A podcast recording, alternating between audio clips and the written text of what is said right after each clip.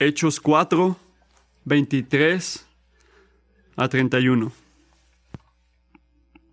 Cuando quedaron en libertad, fueron a los suyos y les contaron todo lo que los principales sacerdotes y los ancianos les habían dicho.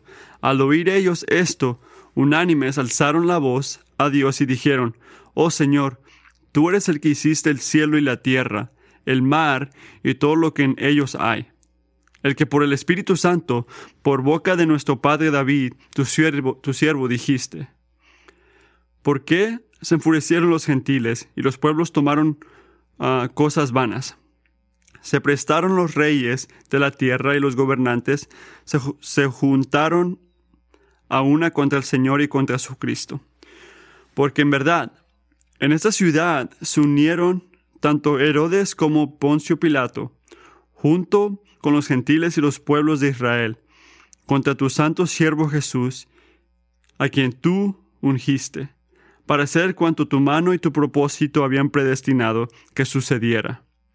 Ahora, Señor, considera sus amenazas y permite que tus siervos hablen tu palabra con toda confianza, mientras extiende tu mano para que se hagan curaciones, señales y prodigios, mediante el nombre de tu santo siervo Jesús.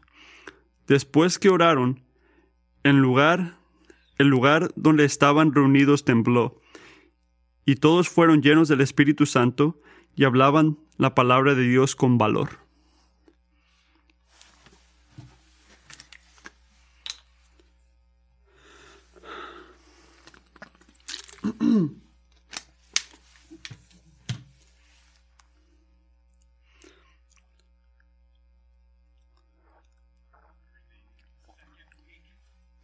Estamos en la segunda semana de una serie de cuatro semanas que se llama que vamos a hacer que Cristo sea conocido.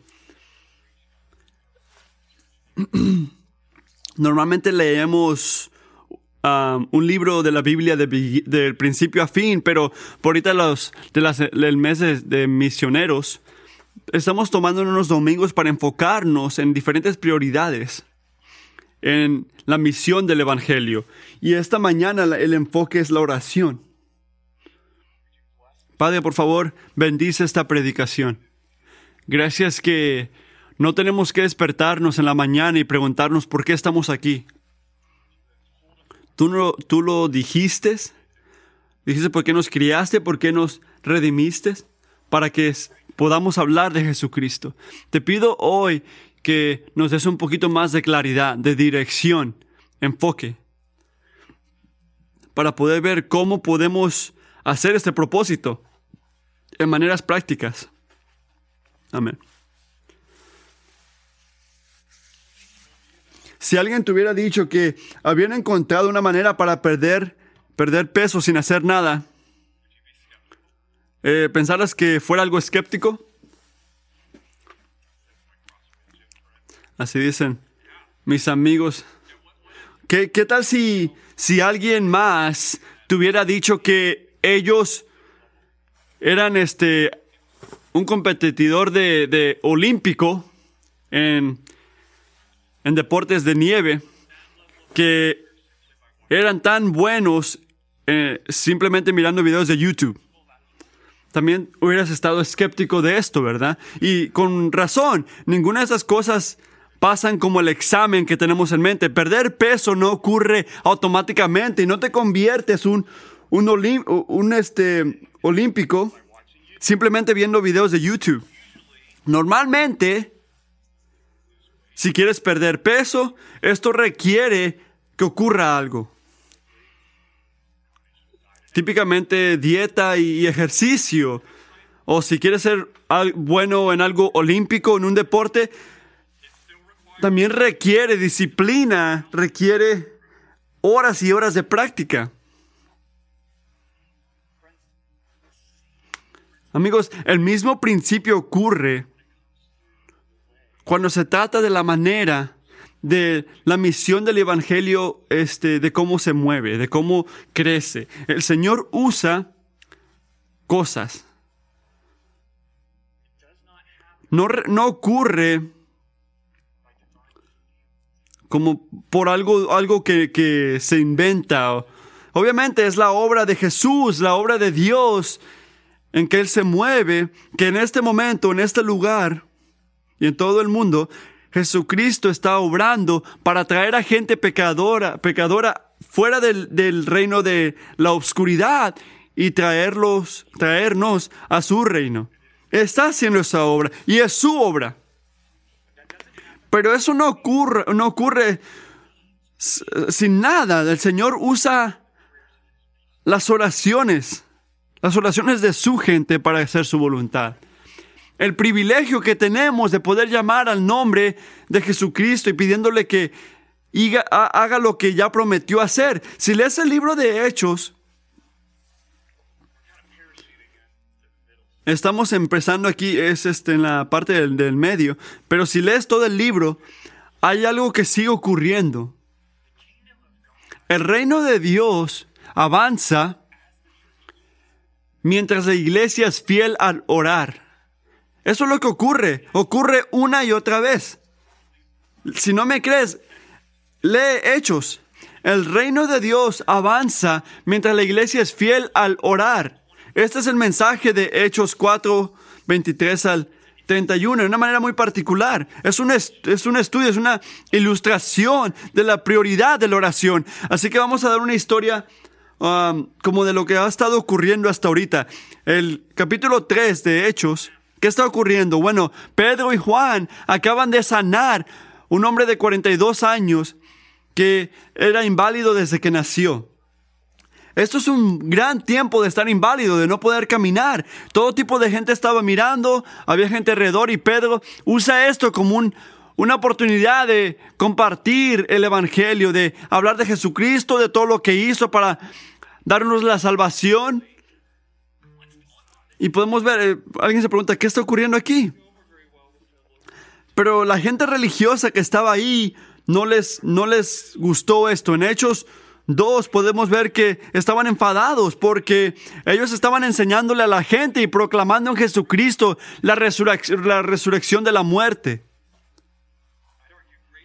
Yo diría que estaban enojados, pero todavía más de esto, porque arrestaron a Pedro y Juan y los llevaron ante las autoridades para que tengan un juicio. Y rápidamente notaron que no podemos castigar a esta gente porque toda la gente están gozosos sobre la obra que hicieron, hicieron sobre sanar a esta persona. Y van a, van a ser como una guerra si, si se nos ocurre ahorita poner a esta gente en la cárcel.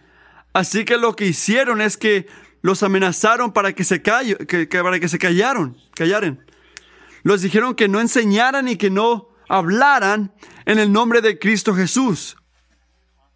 Este es el contexto. Eh, ahí es donde empezamos ahora en el versículo 23. Cuando quedaron en libertad, dice el versículo 23, fueron a los suyos y les contaron todo lo que los principales sacerdotes y los ancianos les habían dicho. Al oír esto, ellos, unánimes, alzaron la voz a Dios y dijeron, Notan esto, notan lo que están haciendo. No se separan de la comunidad cuando la vida se pone difícil. No intentaron ser súper héroes. No, compartieron su lucha con sus hermanos y hermanas en Cristo. Y nosotros también tenemos que hacer esto. Necesitamos ayuda cuando el camino se pone difícil al ser fieles en el camino de Cristo. Y nota como sus amigos aquí, al lugar de enojarse y hacer como, como un tipo de guerra contra esta gente, ¿qué hacen? Paran y oran. Hablan con Dios no, no brinques esto porque se ve tan simple. No es lo que hacemos normalmente nosotros cuando llegamos a la lucha en medio de seguir a Jesucristo. Es crítico notar esto. Pregúntate, ¿esto es lo que, esa es la manera en que yo respondo cuando hay luchas, cuando hay problemas en mi vida, cuando estás testificando este, ser cristiano en, en tu banco, cuando eres misionero, y alguien te maltrata, ¿eres rápido al orar? cuando necesitas ayuda, cuando hay oposición de alguien con el que trabajas, o un estudiante, o un hijo en tu casa. Mientras tú les abras el verdadero reino, tú, tú frenas cuando hay oposición y, y te pones a orar. No nada más en Hechos 4 tiene que ocurrir esto, sino hoy para avanzar el Evangelio. Vamos a ver el punto de hoy. Es el tipo de oración que usa Dios es está basado en la soberanía de Dios. No nada más se ocurre. Así que el tipo de oración que usa Dios es basado en la, soberanía de Dios. Tiene una fundación, una fuente y es de la soberanía de Dios. Nota el versículo 24. Este es la primera oración del Nuevo Testamento. Y esto es muy importante. Y, ocurre basado en el carácter del, que le están orando. Y empieza a exaltar en, al Dios soberano, que hizo el cielo y la tierra, el mar y todo lo que en ellos hay. No, no hay una división ahí. No hay un sentir de alguien que hace todo y, se va. No, Él lo empezó y sigue ahí. La doctrina de la provisión y, y, provisiones van mano a mano. Él lo crió y ahora está proveyendo para esto. Así es como ocurre con la gente cristiana. Él reina porque Él lo crió. Eso es lo que le da la confianza para orar en primer lugar. Ellos no estaban orando porque es algo que hace cualquiera o porque es algo bonito hacer, para que la gente no se ofenda o porque si oras todo se hace bien. No, ellos oran porque hay un Dios soberano en el cielo que reina. Cuando nosotros oramos al Señor, estamos llamando al Dios que reina. El cielo es su, su trono. Él no es parte de un tipo de... Él no es un tipo de rey que tiene como un tipo de competencia. No, Él es el rey de todo rey. Es el rey de reyes. Es soberano, está en control soberanamente. Y lo ha hecho desde el momento que tú naciste en tu vida. Y no ha parado y no va a parar. Él es el creador y Él es el que reina. Y algunos dirían en respuesta a esto, que yo he escuchado esto, Williams, Matthew, entonces, ¿por qué vamos a orar si Él está en control? Si es así, si Él es tan, tan, tan grande y tan verdadero, y yo obviamente no estoy en control de, de lo que está pasando, entonces, ¿por qué orar? Lo que será, será. A lo que yo digo, porque Dios es soberano, me da confianza orar. Porque esto me asegura, te asegura cristiano, que el Dios al que tú llamas tiene el poder y la habilidad y la fuerza para hacer algo basado a tus oraciones. A responder a eso. Él tiene el poder y la habilidad de hacer todo si está en su voluntad. Y Él enseña su soberanía, su autoridad. No vayas a entender esto a través de su palabra. El Dios soberano que hizo todo y reina sobre todo, no es un Dios que es callado. Él es un Dios que habla y que reina lo que Él creó a través de las palabras de, de la Biblia. Dios soberano que hizo el cielo, la tierra, el mar y todo lo que está en ellos el que por el Espíritu Santo, por boca de nuestro Padre David, tu siervo, dijo, ¿quién, dijo? El Dios soberano. Dijo, dijiste, ¿qué dijiste?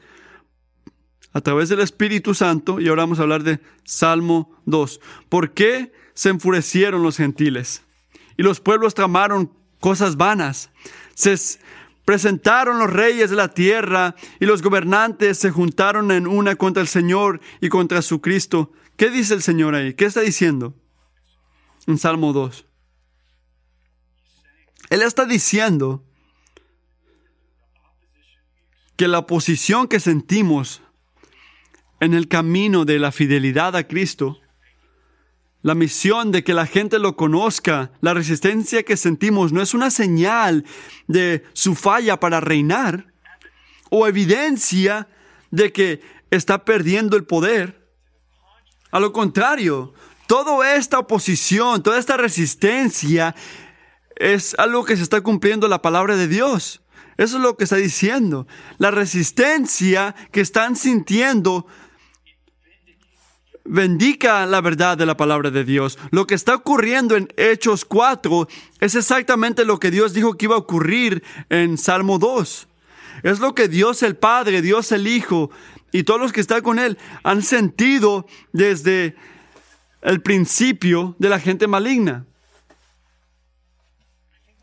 Y pienso que hacemos bien al pasar tiempo en esto, basado en cómo su oración está centrada en Cristo, en la soberanía de Dios. Porque cada vez que sufrimos en el camino de obediencia hacia Cristo, es muy fácil, muy fácil, fácil para mí, estar consumido con lo que estamos sintiendo, ¿verdad? O lo que la otra gente está haciendo o no están haciendo. Eso es fácil. Nuestra atención se, se enfoca en lo que nos está pasando a nosotros. ¿Cuánto duele? Esto, esta es una trampa que te puede matar. Necesitamos procesar nuestras experiencias a través del enfoque de la escritura. Tenemos que aprender como la gente en Hechos, regresando a Salmo 2, tenemos que aprender a ver nuestra situación de la perspectiva de Dios. Así es como se ve la palabra de Dios. Se convierte el enfoque al cual vemos el resto de la vida. Y como los discípulos este, tenían los, este, estaban viendo el Salmo 2 ahí, dejando con Dios soberano, las palabras de un Dios soberano, que les ayudaran a entender la realidad. Tus oraciones están moldeadas aquí. Piensa en estos versículos como características de una oración que está centrada en la soberanía de Dios. En primer lugar, es, este, es versado en el lenguaje del lamento. Es fluente en el lenguaje del lamento. ¿Cuál es la primera palabra de Salmo 2? ¿Por qué? Las primeras palabras son ¿por qué? ¿Por qué Dios? ¿Por qué qué? ¿Por qué se enfurecieron los gentiles? ¿Por qué esta gente que deberían de amar a Dios, a, a Jesús, por qué me están atacando? ¿Por qué este niño de cuatro años está resistiendo mi autoridad? ¿Por qué, Señor? ¿Por qué nos están amenazando? No debería de ser así, Padre. Tú eres nuestro Creador, tú, tú nos redimes, tú eres bueno, sabio y, y nos das amor. No entendemos. Tenemos tantas preguntas, más preguntas que respuestas, pero nuestros ojos están puestos en ti, Dios. Estamos buscando de ti, Dios. Tú eres el que necesitamos, especialmente cuando la vida está dura. Dura, es, así está el lamento. No vas a poder, poder orar así si tu vida no está centrada en Cristo. Otra, calidad, otra cualidad de esta oración es que reconoce la verdadera naturaleza de la batalla. Nota eso, es importante. Ni David, autor de Salmo 2, o la gente de Dios en general están este, enfocadas en Salmo 2 cuando se ve otra vez en Hechos 4. Se trata de la oposición de Dios y su gente, o, su, o su Cristo, perdón, no, no la gente. Los discípulos reconocieron, es tan importante, que los religiosos de, de, ese tiempo últimamente están enojados o yendo contra Dios mismo, no tanto contra ellos. Ellos lo ven porque la escritura, no nada más sus emociones, es el enfoque por cual ven, ven el resto de la vida para ver lo que es verdadero. Así que cuando tu enfoque es Cristo, puedes ver que últimamente están yendo contra Dios, no tanto contra ellos. Cuando tú te levantas por la verdad de Dios, en tu clase, en tu trabajo, y se burlan de ti, últimamente no, te, no se están burlando de ti, están burlándose de Dios. Cuando tú hablas la verdad a tu hijo y se enojan, no están peleando contra ti, están peleando contra Él. Cuando ofreces oración por un vecino, sin, aunque no sepas si son cristianos o no, y ellos te dicen absolutamente no, no están resistiéndote a ti, están resistiéndolo a Él. Esto no esto no significa que no va a doler, pero te va a mantener centrado en la, en la batalla y te va a ayudar a no estar sorprendido cuando tú también sientas resistencia en el camino de fidelidad hacia Dios. La última característica de, la soberanía de Dios está descansada en el triunfo final de Cristo. Ahí descansa, porque los discípulos no terminan Salmo 2 y nada más dicen la primera parte. No, es muy claro en la manera que ellos interpretan Salmos 28. Ellos saben exactamente cómo termina Salmo 2. Así que vamos a leer rápidamente Salmo 2. Quiero leer parte de esto.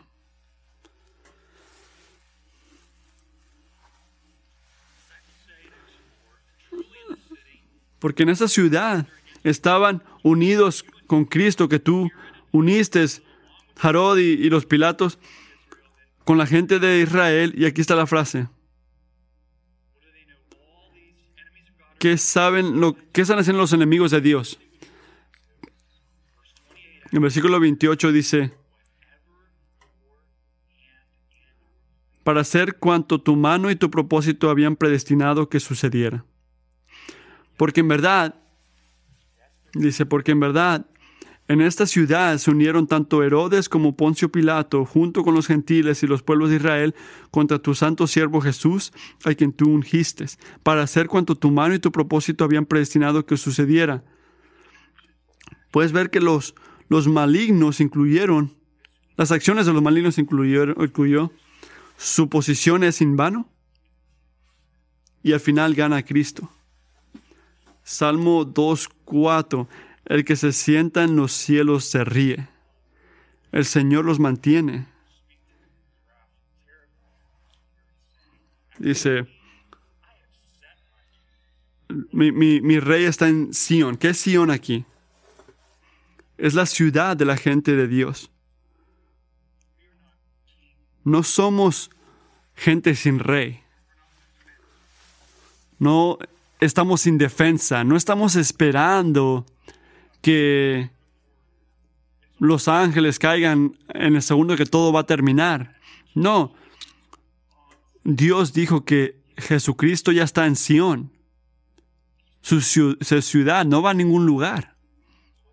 Así que, ¿qué significa para sus enemigos? Esos que se ponen en contra. Versículo 9 tú Jesucristo, los gobernantes con puño de hierro los harás pedazos como a vasijas de barro, los vas a destruir.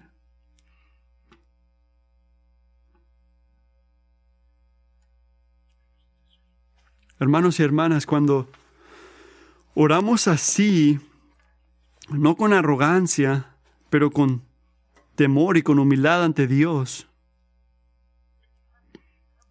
cuando nuestras oraciones están centradas así. En la palabra soberana de Dios podemos encontrar descanso al saber que hasta las acciones de los malignos no se pueden escapar de la voluntad de Dios. Podemos descansar ahí. Este, los sacerdotes estaban haciendo exactamente lo que ellos querían hacer, ¿verdad? Y todavía a la misma vez era exactamente lo que Dios planeó para que ellos hagan. A la misma vez. Escucha. Otro sermón, pero no lo voy a hacer ahorita. Dios nunca hace lo malo. Dios nunca es responsable de lo malo. Y sí, todavía, en una manera que no entendemos, no nada más deja que ocurra lo maligno o controla lo maligno, Él ordena lo maligno. Pero reina sobre eso también. Si no lo hace, si no lo hacía, no sería soberano.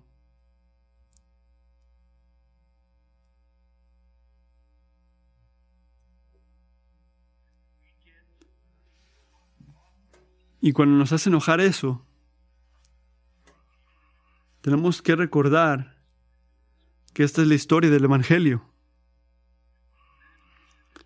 Que lo que el hombre, cuando el hombre quiso hacer lo malo, Dios lo hizo por bien.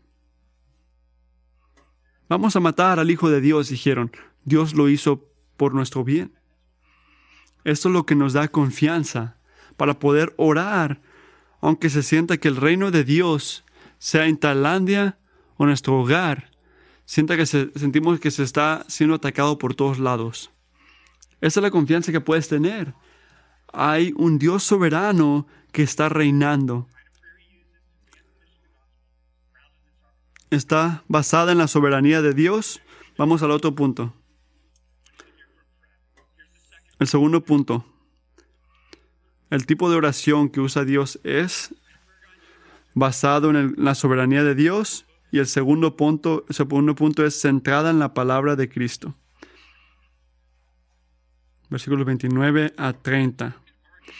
Puedes decir que este punto es obvio, que está centrada en la palabra de Cristo. Puede que digas, ok, Matthew, estás diciendo que si la misión del de, Evangelio se trata de Cristo,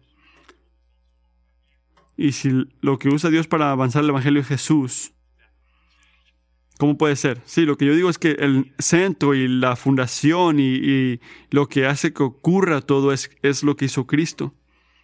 Porque tristemente lo que las oraciones que traemos a Dios simplemente están enfocadas en otras cosas y no tanto Él. Si tú fueras un discípulo, piensa en esto, y tu vida fue amenazada por, la gente que acababa de matar al Hijo de, Dios. Que estuviera en la parte de arriba de tu oración. instintivamente. Te voy a decir lo que yo pensaría. Señor, libera mi vida. ¿Verdad? Tengo hijos. Tengo una esposa que amo. ¿Sería una mal cosa, una, una cosa mala para orar? No. Pero aquí está, está lo, el, punto. Protege mi vida física no estaba en la parte principal de sus oraciones de, de, en Hechos 4. Pero ¿qué sí estaba ahí? Mira el versículo 29. Hay muchas cosas que pudieran orar o pedirle a sus amigos que oren por ellos. Pedro y Juan eran líderes en esa iglesia, podían orar por sabiduría, en, quién iba a seguir reinando ya si es que lo mataban o ayuda por la gente que empezaron a seguir a Jesús y ahora ven que sus líderes fueron arrestados. Muchas cosas que pudieran orar, pero es algo, hay algo en, en lo que se enfocaron. Y no tenía nada que ver con, con salvarlos de la muerte o con planear lo que sigue si es que los matan. Y no, no digo que no es importante, pero hay algo más importante, hay, algo número uno aquí. El versículo 99. Ahora, Señor, considera sus amenazas y permite que tus siervos hablen tu palabra con toda confianza. Su sufrimiento no los llevó a orar oraciones que estaban centrados en, en- centradas en sí mismos o centradas en los enemigos. Estaban centradas en Cristo. Porque su deseo principal, de, ¿de dónde vino esto? Vino de que su enfoque principal no era por su comodidad, sino para que avanzara el Evangelio a través de, de la obra de Cristo. El enfoque no es nosotros, decían ellos. El, el- enfoque eres tú, Dios, tu misión, tu causa, tu obra. Así que, Señor, ha- haznos valientes, que hablemos con conf- confianza, ha- haznos que, ayúdanos a no temer nada, danos una, un valor que no hemos tenido antes, estaban pidiendo ellos. No estaban hablando sobre cosas mundanas. No hablaban de pensamientos que ellos querían decir. Estaban enfocados en la palabra de Dios, en la obra de Cristo. No hay ningún otro nombre por lo cual pueden ser salvados si lo sabían. Y mientras haces esto, Señor, haz- haz- deja que tu palabra se, se cumpla, Señor al hacer milagros alrededor de nosotros, mientras extiendes tu mano para que se hagan curaciones, señales y prodigios mediante el nombre de tu santo siervo Jesús. Libera a los que están adictos, convence a la gente que no te conocen, a mi familia en Bolivia, en Namibia, en Tailandia, que, que sepan que hay un Dios que reina y que está reinando día tras día. Esa es la pregunta. ¿Qué sale de tu corazón cuando empiezas a orar? ¿Qué, qué, qué sale de tu corazón cuando empiezas a orar? ¿Tus luchas o la causa de Cristo? Que el Evangelio avance a través de tu vida. Que Cristo sea exaltado. No estoy diciendo que está mal orar por otras luchas o sufrimientos. No me digas que yo diga, e- dije esto. No estoy diciendo esto. Estoy diciendo que muchos, muchas de nuestras oraciones son muy pequeñas y muy egoístas. Es lo que estoy diciendo. Estoy diciendo que mis deseos para que haga que mi sufrimiento sea menos es más grande que lo que yo deseo que el reino de Cristo avance o que me use para que van- avance el Evangelio. Y ayuda mucho en cara de esa tentación reconocer que ellos se llamaban los siervos de Dios. O literalmente en el versículo 29, esclavos, siervos.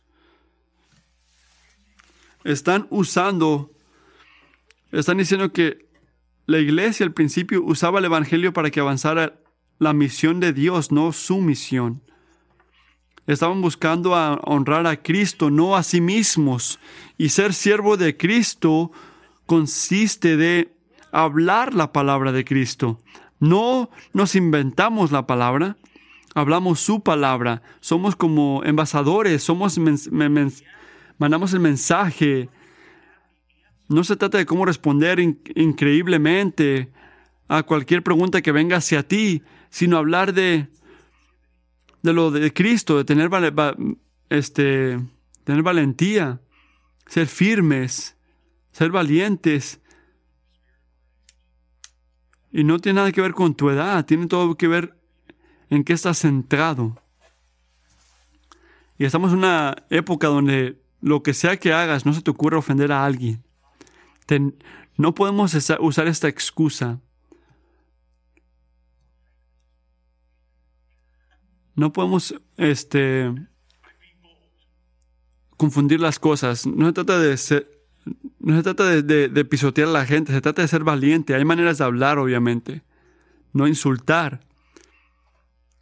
Pero si siempre esperamos que otra gente empiece a hablar de cosas espirituales,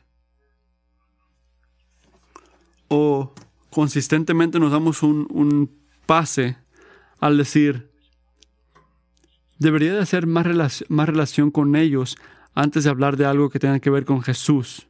Y tres años después sigues diciendo, debería hacer más relación antes de hablar de Cristo. No debería de ser así. Si esto es lo que ves en tu vida, puede que cambiaste el espíritu de valentía a un espíritu de temor al hombre. El tipo de oración que Dios usa para avanzar el Evangelio está centrado en la palabra de Cristo. Y obviamente debería ser así. El último punto, punto. El tipo de oración que usa Dios es respondido por el poder del Espíritu. Y me encanta esto. Miren el versículo 31. Cuando ellos, después de que oraron, el lugar donde estaban reunidos tembló y todos fueron llenos del Espíritu Santo y hablaban la palabra de Dios con valor. ¿Qué, grita esto? Lo que grita es que cuando oras Dios escucha y cuando oras Dios responde. Eso es lo que te está diciendo. Dios se mueve tus oraciones para que el Evangelio avance, aunque, aunque no lo sientas día tras día, no sientes que avance, pero sí avanza. El Dios en el cielo escucha. Y tus oraciones causan que cosas ocurran en el mundo espiritual y, ahí, si no hubieras orado, puede que no hubiera ocurrido. Así es como obra el Dios que guía este mundo, así es como Él ordenó que ocurra. Así que, ¿qué ocurre cuando oraban? ¿Qué ocurrió cuando oraban los discípulos? ¿Cuánto deseo que yo hubiera estado ahí? Bueno, de repente no, porque puede que hubiera corrido del cuarto del edificio, ocurrió un terremoto. Después de que oraron, el lugar donde estaban reunidos tembló. Dios proveyó una evidencia. Mejor un temblor que, que se abra al mundo, pero podemos ver la verdad ahí, está la evidencia que el Señor estaba ante ellos. Que todas las cosas físicas que miraban, la gente que los amenazaban, no eran las únicas cosas verdaderas en el cuarto. El Señor está aquí. Estaba ante ellos. Y los bendició con el Espíritu Santo. Los llenó Él. La persona del Dios viviente por sí mismo. Completamente Dios, el Espíritu Santo.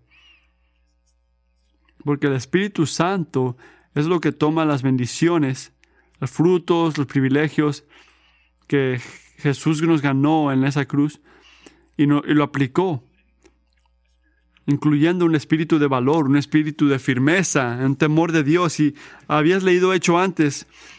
Yo pensé que en Hechos 2 dirías tú, ¿verdad?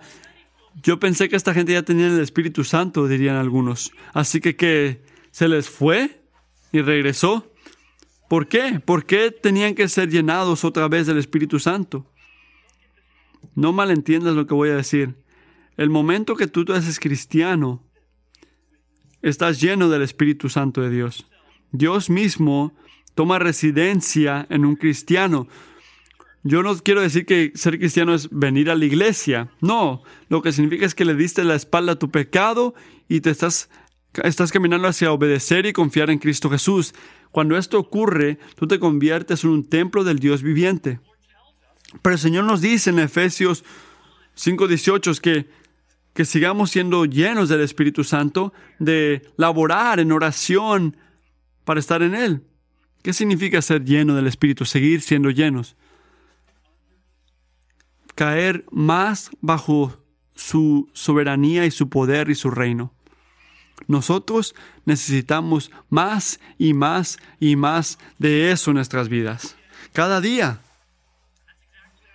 Y eso es lo que ocurre en el versículo 31. Oramos por firmeza, por valentía, y el Señor responde al llenarlos de una, de como, como más y más del Espíritu Santo. Qué gran regalo, qué gran bendición. No tenemos lo que necesitamos para ser firmes, para ser valientes. Si me escuchas hablar de otros cristianos orando por valentía y tú piensas, yo no tengo nada de eso, no tengas temor. No pienses que, bueno, obviamente no estoy llamado al hablar la palabra de Cristo.